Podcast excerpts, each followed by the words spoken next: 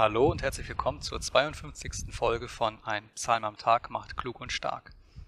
Du hörst ein Lied für die Gerechtigkeit. Heute mit Unterstützung von einem Leguan und den Kopfhörern. Ich hoffe, die Qualität wird dadurch etwas besser. Ich lese aus der Mengeübersetzung.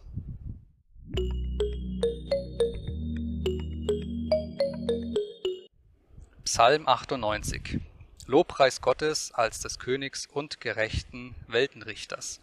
Ein Psalm.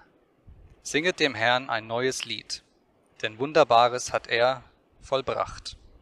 Den Sieg hat seine Rechte ihm verschafft und sein furchtbarer Arm. Der Herr hat kundgetan sein hilfreiches Tun vor den Augen der Heiden, seine Gerechtigkeit offenbart.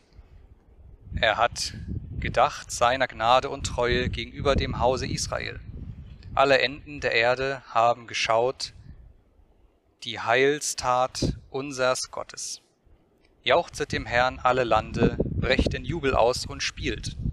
Spiele zu Ehren des Herrn mit der Zither, mit Saitenspiel und lautem Gesang, mit Trompeten und Posaunenschall, jauchzt vor dem Herrn, dem König.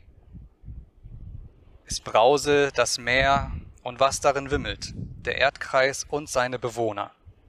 Die Ströme sollen in die Hände klatschen, die Berge allesamt jubeln. Vor dem Herrn, wenn er kommt, zu richten die Erde, richten wird er den Erdkreis mit Gerechtigkeit und die Völker nach Gebühr.